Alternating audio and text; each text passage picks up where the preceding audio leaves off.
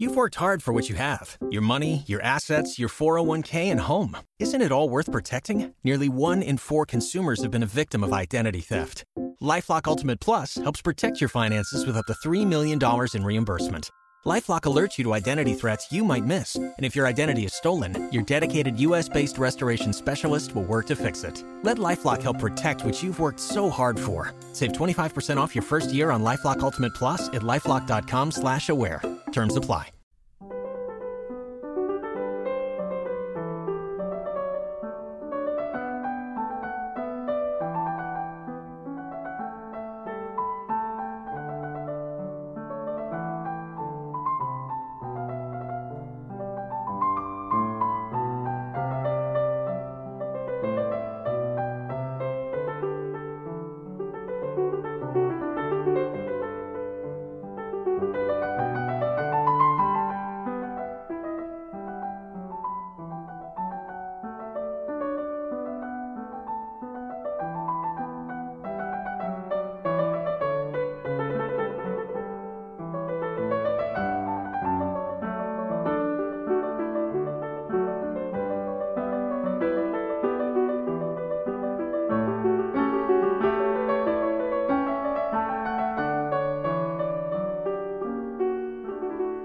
Cuando llegué y la saludé, me sorprendió comprobar que Rosalí estaba totalmente ciega, algo que las enfermeras no me habían mencionado.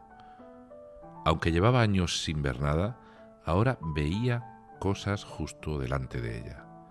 ¿Qué tipo de cosas? pregunté. Gente que lleva vestidos orientales, exclamó ella.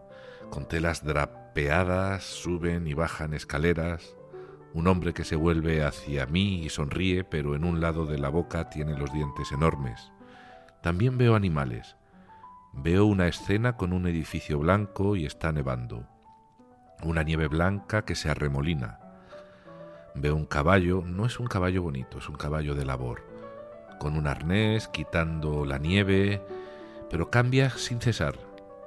Ahora veo muchos niños, suben y bajan las escaleras, Llevan colores vivos, rosa, azul, como un vestido oriental.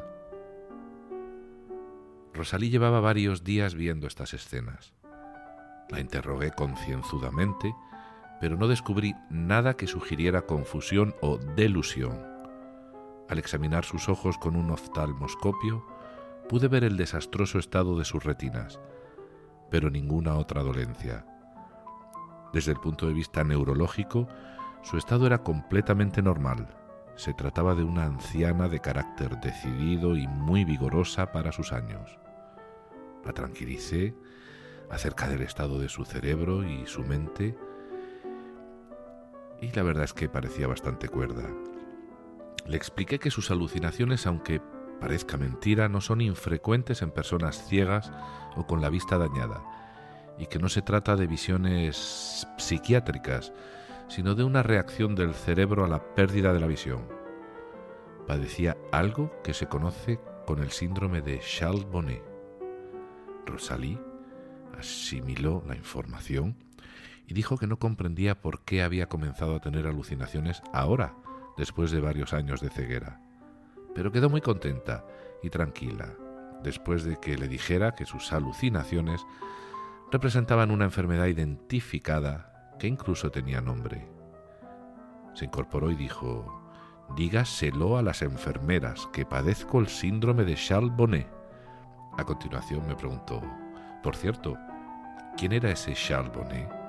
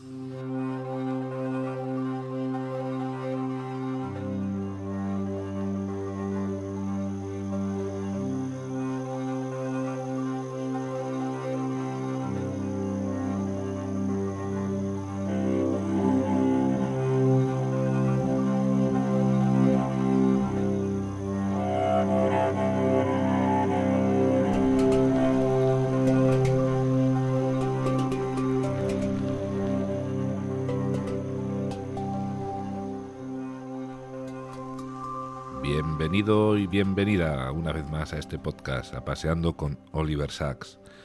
Te habla Víctor Galván desde Punta Negra, República de Congo, el antiguo Congo francés o como se conoce actualmente Congo Brazzaville, el Congo pequeñito, al lado del inmenso Congo de aquí al lado y que es el antiguo Congo belga o antiguo Zaire o como se conoce actualmente el Congo Kinshasa, porque la capital es Kinshasa. Eh, ¿Sabías que lo que separa estas dos capitales es precisamente el río Congo? Las dos capitales están frente a frente con una, con una pequeña diferencia. Brazzaville cuenta con, con más o menos 2 millones de habitantes y Kinshasa con 12 millones de habitantes. Así que David y Goliat a las dos orillas del Congo, enfrentados. Kinshasa es una ciudad peligrosa, mucho más que Brazzaville, simplemente por el, por el número de habitantes, y es mejor recorrerla acompañado de un de gente local, o si conduces un coche, pues mejor no, no pararte apenas en los semáforos, tanto si es de día, si es de día como si es de noche. En fin, Kinshasa es todo un espectáculo y todo un espectáculo de luz desde el cielo cuando vuela sobre ella también.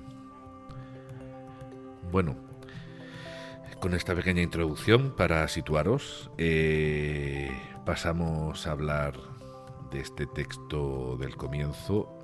Eh, decir que es un texto que pertenece al libro Alucinaciones, publicado por primera vez en 2012. Es la primera vez que nos adentramos en este libro, en este podcast. Y bueno, ya se lo deja entrever Sachs a Rosalie en la historia, que no solo existen las alucinaciones psicóticas, sino que también existen las no psicóticas causadas pues por diversas enfermedades o daños o incluso intoxicaciones o incluso también puede ocurrirnos al quedarnos dormidos. En el libro Alucinaciones Sachs nos presenta muchas de ellas, cómo son, cómo son sus correlatos funcionales y estructurales en el cerebro, incluso hasta cómo se relacionan con la cultura o el folclore. Con lo cual es bueno un libro que estrenamos, que sí, que estrenamos hoy, aparte de, además de esa primera introducción que hicimos con todos ellos en los primeros episodios.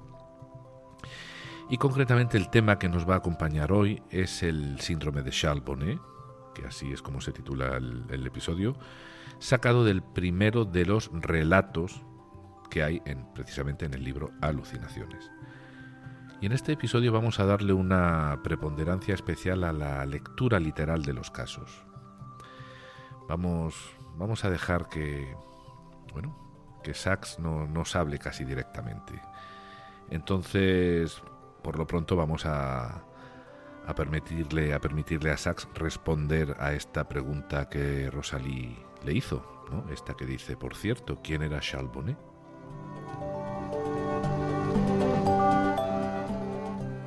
Charles Bonnet fue un naturalista suizo del siglo XVIII, cuyas investigaciones cubrieron campos muy variados, desde la entomología hasta la reproducción y regeneración de los pólipos y otros animáculos.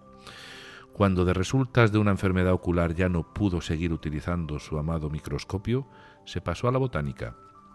Llevó a cabo experimentos pioneros de fotosíntesis, luego pasó a la psicología y finalmente a la filosofía. Cuando se enteró de que su abuelo, Charles Lugin, había comenzado a tener visiones a medida que le faltaba, que le fallaba la vista, Bonnet le pidió que le dictara lo que veía con todo detalle.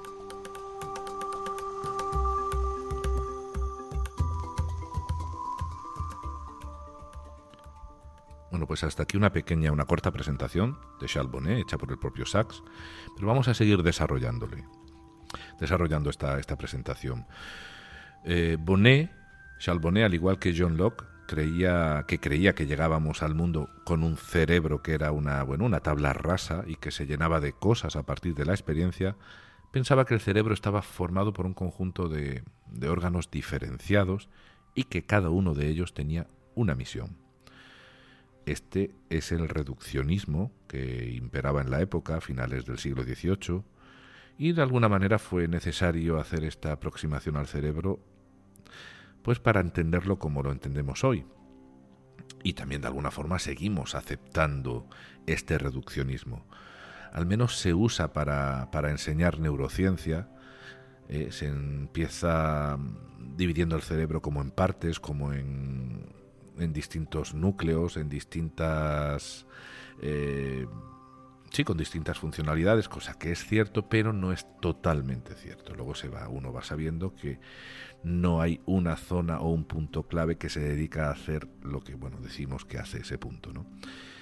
Así que al menos, bueno, pues se, se parte de este reduccionismo para enseñar en ciencia, para enseñar neurociencia, pues empezando por esta simplificación, pues para luego ir entendiendo que no es tan simple, ¿no? Como acabamos de decir cuando, como cuando nos enseñan en el colegio, pues, por ejemplo, que hay dos energías, ¿no? ¿Os acordáis? La cinética y la potencial, ¿no?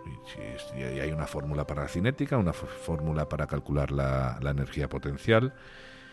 Y, bueno, pues acabamos el instituto o la secundaria con una idea de que hay dos energías y que, y que se calculan de forma distinta. Pero luego en la universidad, si seguimos estudiando ciencias, vemos que hay más tipos de energía en el campo de la física, ¿no? Bueno, pues bueno, esto ya es un comienzo, es una aproximación a la realidad.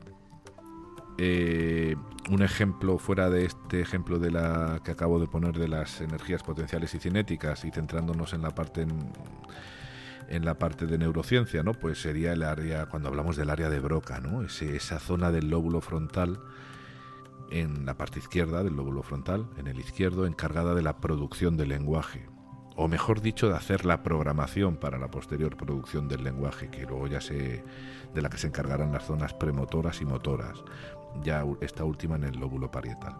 Bueno, pues así, así se dice eh, que bueno, que es el área de Broca el que se encarga de esto, porque Broca se dio cuenta que una lesión en esa zona impedía pronunciar la palabra que, bueno, que se pretendía pronunciar.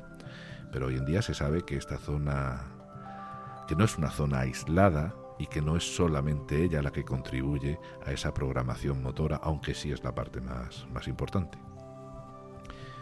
Seguimos con Bonnet, que también sufrió de alucinaciones el mismo cuando su visión decayó bastante. Él llegó a describir un, un ensayo sobre el problema de su abuelo Lujin y este relato, o sea, a describir, no a escribir, un ensayo sobre Lugin, sobre su abuelo, y este relato que él escribió se perdió y con el tiempo, pues estuvo en el, se perdió, no sé, estaba en el olvido y más adelante se encontró y fue a principios ya del siglo XX cuando cuando se publicó al menos un resumen del mismo que aparece tal cual vamos a leer ahora en Alucinaciones. Así que veamos qué dijo Bonnet de su abuelo Lugin. A partir de febrero de 1758 empezó a ver objetos extraños que flotaban en su campo visual. Todo comenzó con algo que asemejaba a un pañuelo azul con un circulito amarillo en cada esquina.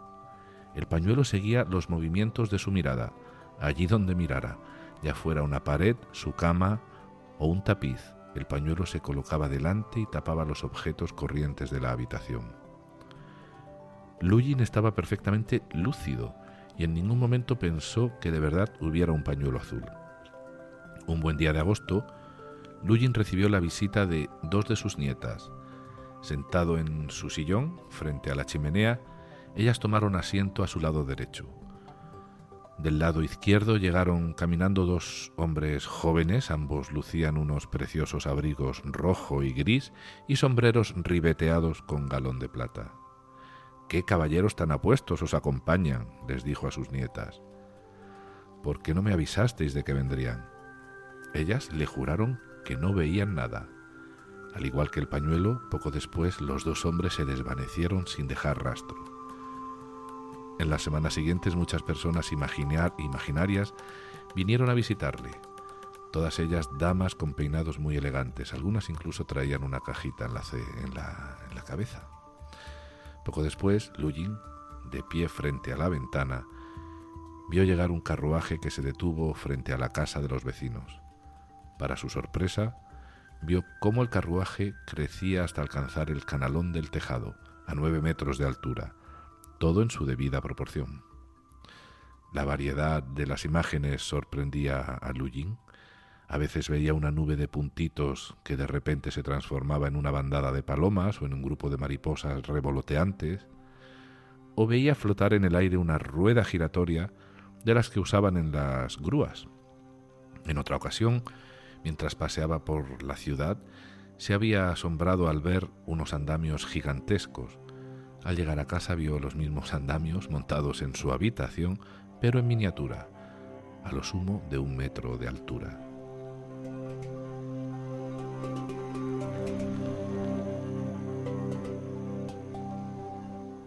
Así que con este texto, con este resumen publicado en Alucinaciones sobre, sobre el ensayo que escribió, un ensayo sobre la observación que escribió Charles sobre su abuelo, eh, bueno, con esto podemos hacernos una idea de cómo son algunas de las alucinaciones que se conocen con el nombre del síndrome de Charles Bueno, al contrario que Rosalie, la persona del comienzo del episodio, Lugin no había perdido la vista del todo. Las alucinaciones de Rosalie remitieron a los pocos días de a los pocos días de haber visto de haber encontrado a Sachs, pero casi un año después eh, regresaron. De manera repentina, surgiendo de un cielo azul y despejado, el Charles ha regresado con una fuerza insólita, le dijo a Sachs. Según Rosalie, comenzaron a aparecer después de unos días de mucha tensión y muy agotadores, y que después de algunos días las visiones se habían hecho más débiles y cesaban mientras hablaba con alguien o escuchaba música. Sus alucinaciones se habían vuelto más tímidas, dijo, y ahora solo tenían lugar por las noches y estaba en silencio. Bueno, hasta finales del siglo XX el síndrome de Charles se consideraba poco común. Según dice Sachs, pues investigaba, él estaba investigando en la literatura médica hasta, hasta que había hasta la fecha y se dio cuenta de eso. ¿no? A él le pareció raro porque llevando tantos años trabajando en residencias de ancianos, pues había, había conocido a pacientes ciegos o casi ciegos con alucinaciones complejas del tipo de las de Charles De la misma manera que había visto a pacientes sordos con alucinaciones auditivas y no solo escuchando ruidos o pitidos, sino sonidos perfectamente musicales con todo lo que implica de orden, ritmo, tono, etcétera, la música.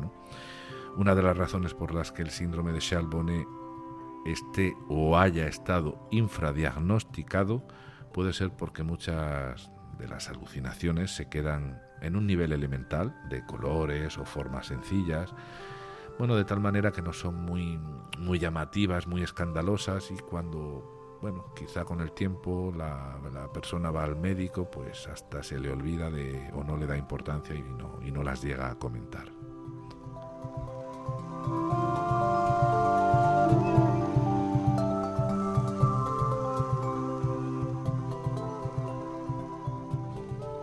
Sachs dice que mientras que casi todos los que padecen el síndrome son conscientes de que están alucinando, a menudo a menudo a causa de la mismísima incongruencia de sus alucinaciones, algunas alucinaciones podrían ser verosímiles y estar en contexto, como esos apuestos caballeros ¿no? que acompañaban a las nietas de Lugin. Y estas, al menos al principio, se podrían ver como algo real. Con alucinaciones más complejas es habitual ver caras, aunque, aunque casi nunca son caras conocidas. Todo esto es muy, muy curioso.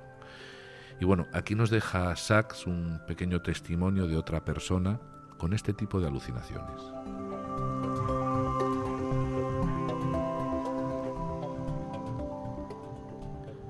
Tuve otra alucinación. Esta vez eran caras. Y la más prominente era la de un hombre que tenía pinta de fornido capitán de barco. No era Popeye, pero por ahí andaba Llevaba una gorra azul con una visera negra reluciente, tenía la cara gris, las mejillas bastante mofletudas, los ojos vivos y una nariz como de patata. Era una cara que no había visto nunca. No era una caricatura, no, y parecía enormemente viva, alguien a quien, pensé, a lo mejor me gustaría conocer. Me miraba con una expresión benévola impasible y totalmente indiferente.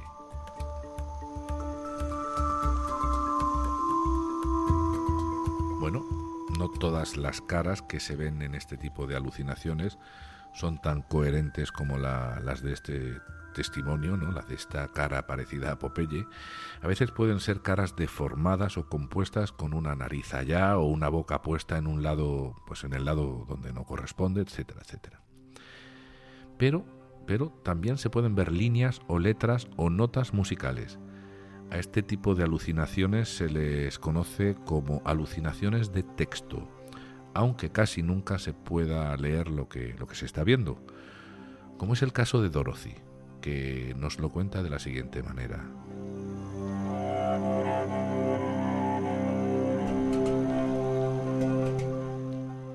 Y luego están las palabras. No pertenecen a ningún lenguaje conocido. Algunas no tienen vocales, otras tienen demasiadas. S, K, E, E, E, E, E, K, K, S, E, G, S, K, Y. Me resulta difícil distinguirlas, pues se mueven de un lado a otro y también avanzan y retroceden. A veces atisbo una parte de mi nombre o una versión de él, como Doro o Dortoy.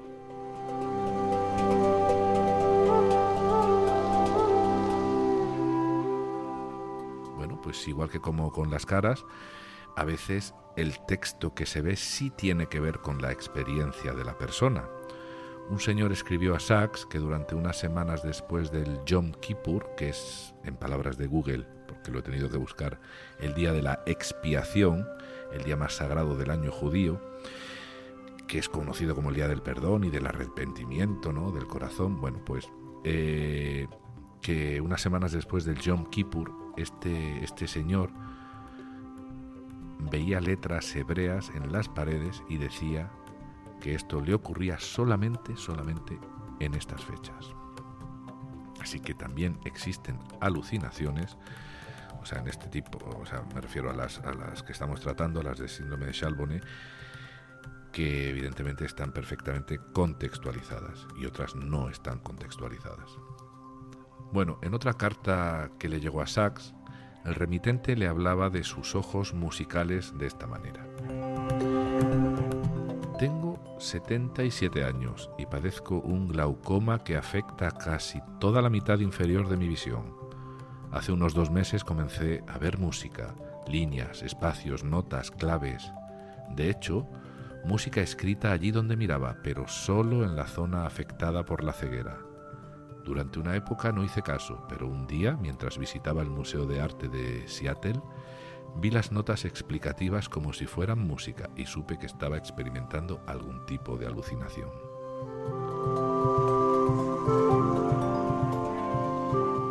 pues por lo visto hasta aquí no hay duda de que existe una amplia variedad, todo un espectro de alucinaciones o alteraciones visuales que pueden darse cuando, cuando se ha perdido o se ha deteriorado la visión. Originalmente el término síndrome de Charles se reservaba para aquellas alucinaciones relacionadas con la enfermedad o con las enfermedades de la vista o sea, del ojo, del órgano, ¿no? del ojo como, como órgano. Y otros problemas pues, oculares ¿no? alrededor del ojo. Pero una serie de alteraciones esencialmente semejantes pueden darse también cuando el daño no está solamente en el ojo, sino en zonas superiores del sistema visual, sobre todo en áreas corticales que participan de la percepción visual. Eh, el lóbulo occipital, quizás sea la parte más importante relacionada con la visión en el cerebro y sus proyecciones en los lóbulos temporal y, parietal también.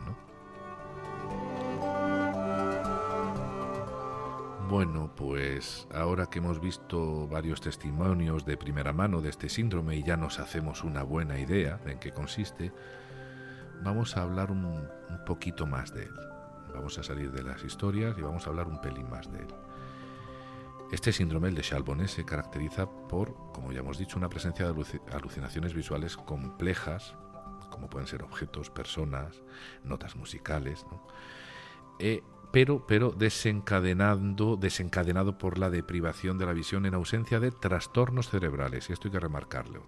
O sea, no está relacionado con trastornos cerebrales, psiquiátricos farmacológicos o, digamos, sistémicos. El paciente suele percibir las alucinaciones como no reales, o sea que se da cuenta de que no es cierto lo que ve, lo que le resta al final, claro, le resta gran ansiedad al cuadro, ¿no? Imagínate, pues, que un señor, o sea, ver a un señor con los ojos situados en las orejas y la boca en la frente y, y terminar creyéndoselo, ¿no? Sería mucho más peligroso que saber que saber que esto que se está viendo no es cierto. Bueno, pues su prevalencia aumenta con la edad y afecta al 11% de los pacientes con baja visión. Se asocia a entidades como o, a problemas, ¿no? como la neuritis óptica, la retinopatía diabética, la retinopatía pigmentaria, la degeneración macular, las cataratas, glaucoma, etcétera, ¿no? y se piensa que lo producen fenómenos de escape cerebral al ocurrir una desaferentización, lo repito, desaferentización cerebral. O sea, una interrupción de los impulsos aferentes. ¿Y qué es un impulso aferente? Bueno, pues el impulso aferente con A, aferente es el generado, es el que se genera desde un receptor sensorial, por ejemplo, desde el tacto, desde el oído, la audición o desde el olfato o la propiocepción o la visión, ¿vale? Todo lo que todo, todo cualquier receptor sensorial y que es mandada es mandada esta información eh, o se mandan estos estímulos al sistema nervioso central pues para que lo procese y luego está el otro impulso el eferente con e que es el que llega desde el sistema nervioso central al receptor sensorial, o sea, al camino inverso, formándose así un bucle de, información con retroalimentación continua. Así que hay un problema, hay un problema, hay una interrupción de los impulsos aferentes. Esta es una hipótesis, hay otras hipótesis, por ejemplo, una que habla de que hay una existencia, puede haber una, existencia de una lesión anatómica cerebral, y bueno, hay también autores que relacionan este síndrome con deterioro, con el deterioro cognitivo, ¿no? Quizá pueda haber, pues al fin y al cabo, al final, pues, pues posible que haya un poco de todo esto. En cualquier caso, el manejo, el manejo del paciente, ¿en qué consistirá? Pues en informarle de su enfermedad, en tranquilizarlo y en disminuir su aislamiento, porque suele ser gente, sobre todo si es mayor, pues que acaban aislándose porque bueno, pues no dan crédito, incluso pueden tener vergüenza en, decir lo que les ocurre. ¿no? El uso de fármacos se hará en función de, las características y la gravedad de cada caso y se pueden utilizar pues neurolépticos, benzodiazepinas, antidepresivas, antiepilépticos también, aunque bueno, tampoco es que sean muy efectivos.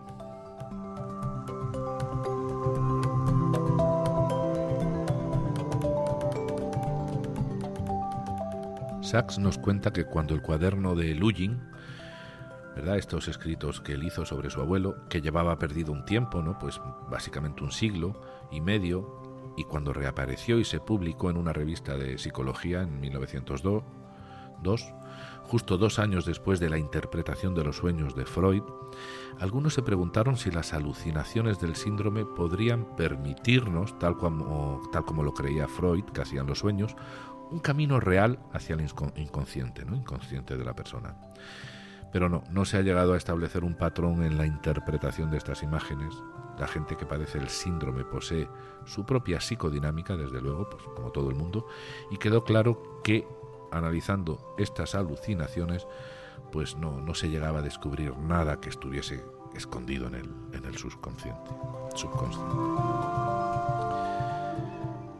Eh, entonces, por ejemplo, una persona religiosa podría padecer alucinaciones de unas manos en gesto de orar, entre otras cosas, o un músico, pues imágenes de un pentagrama. O sea que también son idiosincrásicas, eh, sí, idiosincrásicas estas, estas alucinaciones, ¿no? Están, pueden estar muy relacionadas con la historia de uno mismo.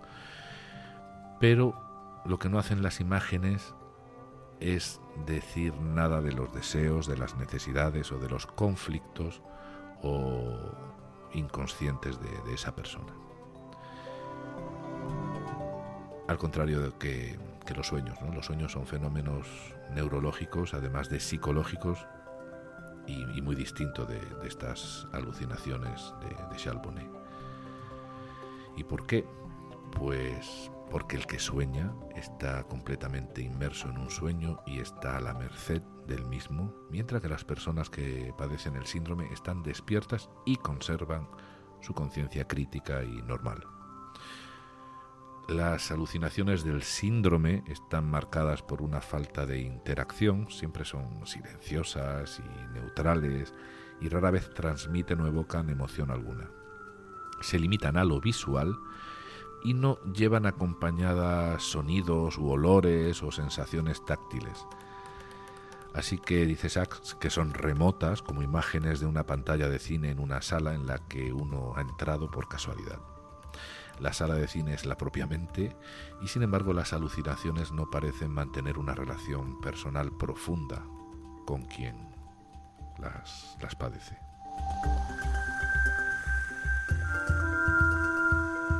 Hay que insistir que una de las, en que una de las características que define las alucinaciones del síndrome de Chalbonnet es la conservación del discernimiento. Lo, lo, repetimos una vez más porque bueno es posible que alguno o alguna de vosotras hasta este momento pues haya dicho bueno será esto como la esquizofrenia. El hecho es que es que esta persona comprende comprende suele comprender, a no ser que, bueno, tenga algún momento de enajenación, que la, que, la, que la alucinación no es real. La gente que padece el síndrome, de vez en cuando, sí se puede ver engañada por una alucinación, sobre todo si es muy verosímil o se halla en un contexto muy, muy apropiado. Pero enseguida se, se comprende el error y se recupera el discernimiento. Y bueno, pues como acabamos de decir, es algo que enfrenta, enfrenta o se enfrenta a las alucinaciones provocadas por la esquizofrenia.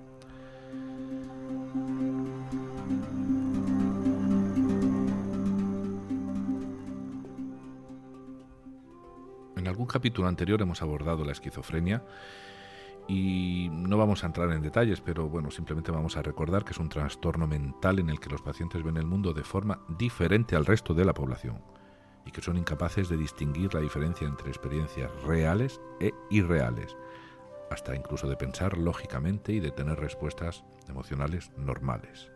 Y por supuesto, no se comportan de forma normal en, situaciones sociales. A esto que acabamos de decir de la esquizofrenia, no, no es atribuible, esto no es atribuible al síndrome de Shalbone. Pero, pero hay que tener mucho cuidado porque si la persona que sufre el síndrome de Shalbone sufre también algún tipo de problema neurológico, se le pueden complicar las visiones. Veamos cómo, cómo nos lo dice Sachs.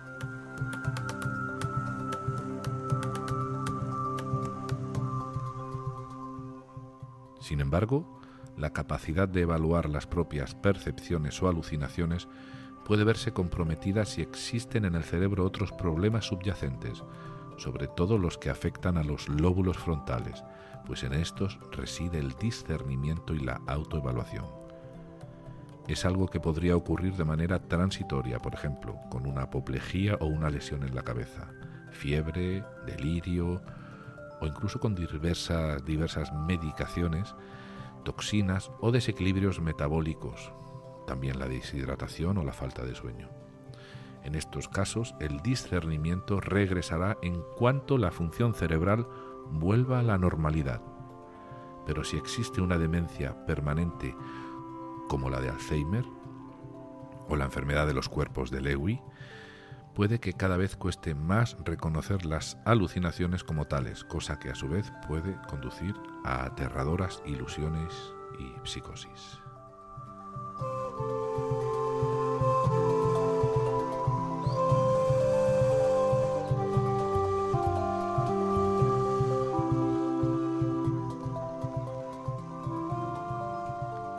es ciego, Marlon puede habitar un mundo que es visual y a veces muy extraño.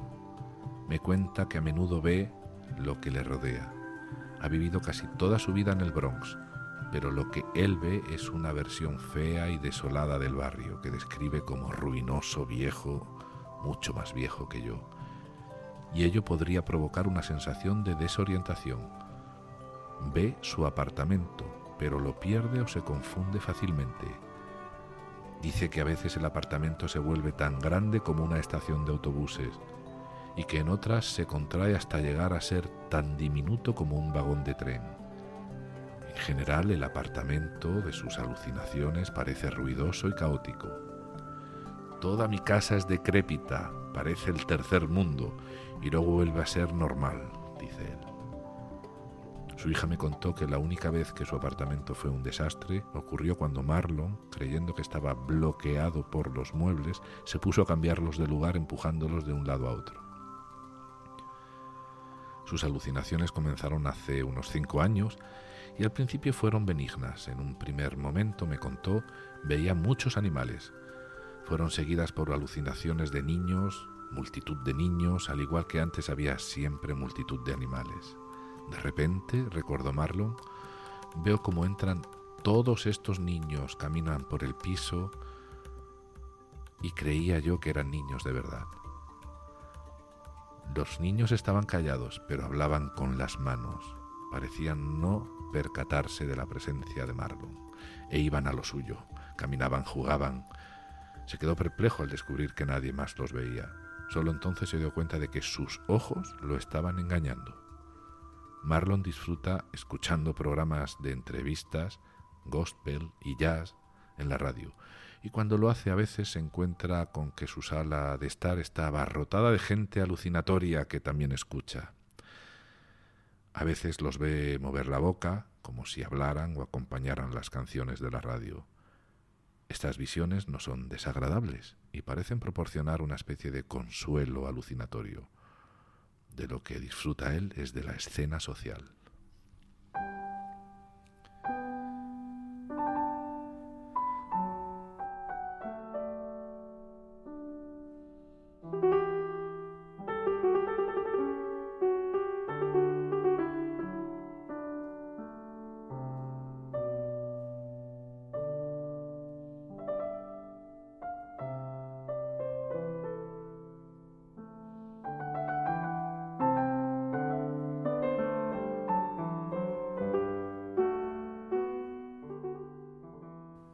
Bueno, pues hay episodios que es mejor dedicarlos a leer historias directamente escrita por Sachs, ¿verdad? Y bueno, quizá añadirle a las lecturas una explicación para entender en qué consiste un síndrome o una enfermedad, un poquito mejor si cabe. Eh, yo no tengo mucho más que deciros sobre el síndrome de Charles Tenía ganas de hacer un episodio en el que prácticamente todo él fuese una lectura de, historias, de relatos, de casos. Y bueno, ahí está el libro de alucinaciones para, como todos los demás, para que, para disfrutar, para disfrutar de, en primera línea, de, de las palabras de Sachs. Como dice el neurólogo colombiano Gabriel Adolfo Centenaro Mesa en su artículo, titulado Enfoque holístico al paciente neurológico, el aporte de Oliver Sacks. Bueno, pues aquí en este, en este paper él dice que Sachs expuso en Alucinaciones, en el libro Alucinaciones, el síndrome de Charles en una forma tan vívida como muy pocas veces los neurólogos habíamos tenido conocimiento. Sachs describió aquí el síndrome de tal manera que constituye una valiosa forma de aprender la semiología neurológica por parte de cualquier neurólogo en formación, en entrenamiento. Bueno, pues estas son las palabras del doctor Adolfo Centenaro y os voy a dejar el enlace de este artículo científico en la descripción del episodio por si lo queréis leer porque bueno, andaba yo buscando información de, Sachs y sobre Sachs y, di con este artículo y me, gustó mucho y justamente hacía, hacía bueno, mencionaba el, este, este síndrome ¿no? que nos ha traído hoy al episodio.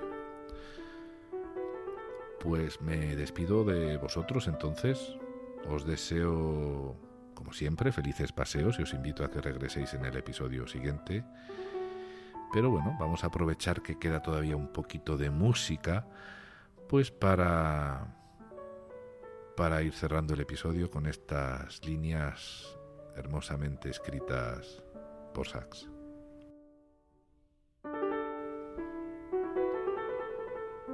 La gente que padece el síndrome de Charles Bonnet ha perdido el mundo visual primario, el mundo de la percepción, al menos en parte, pero ha ganado, aunque solo sea de una manera incipiente e intermitente, un mundo de alucinaciones, un mundo visual secundario.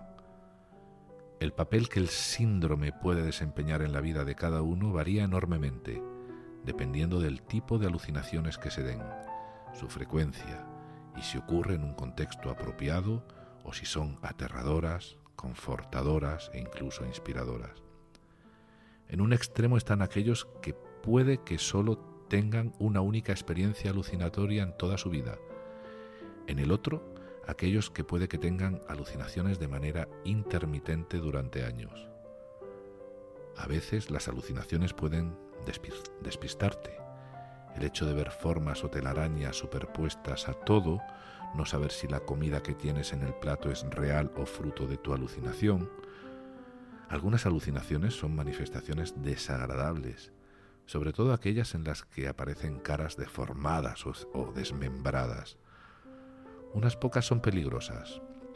Zelda, por ejemplo, no se atreve a conducir, puesto que podría ver que la carretera se bifurca de repente o que alguien salta sobre el capó del coche. En su mayor parte, sin embargo, las alucinaciones del síndrome de Charles Bonnet no son amenazantes y una vez te acostumbras, resultan ligeramente entretenidas.